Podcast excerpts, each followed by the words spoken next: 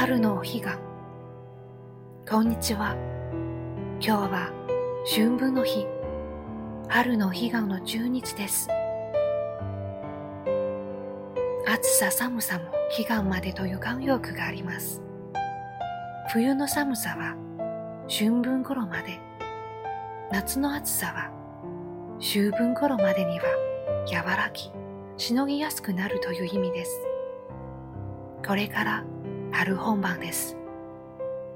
裏の山に犬ふぐりやひよこ草などの春を実感させてくれる小さな花たちがたくさん咲いて、ふと顔を上げると、隣の家の木蓮も実に清らかな白い花が満開になっていました。さて、お彼岸です。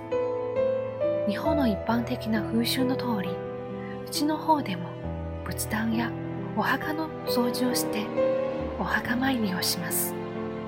そしておた餅を作って仏壇にお供えしもちろん自分たちでも食べます。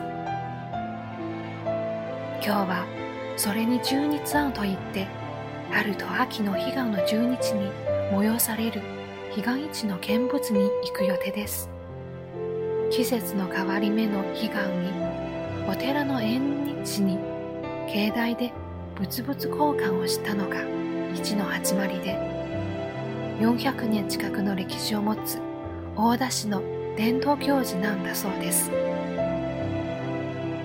彼岸市に合わせていろいろなイベントがあるようですが私はやはり昔のように保護者天国になっているメインストリートの屋台をブラブラしたいと思っています。